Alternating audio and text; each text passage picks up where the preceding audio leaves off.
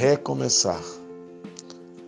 Todo recomeço não é fácil, pois você estará mexendo em algo que você algum dia começou, até concluiu, mas parou, deixou e que de alguma maneira aquilo que você havia feito foi desfeito e agora você precisa reconstruir.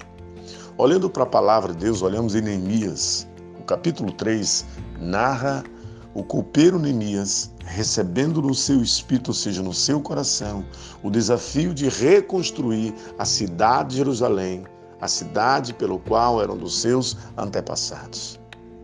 Mas em meio a isso, havia muitos obstáculos que ele teria que enfrentá-los. Queridos e amados, assim somos nós.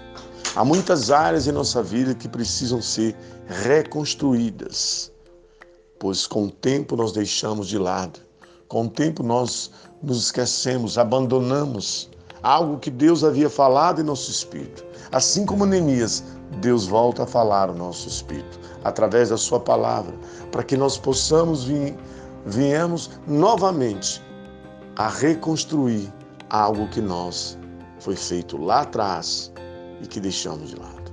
Entretanto, devemos entender que essa reconstrução irá ter muitos obstáculos e muitos inimigos, assim como foi na época de Neemias, será conosco.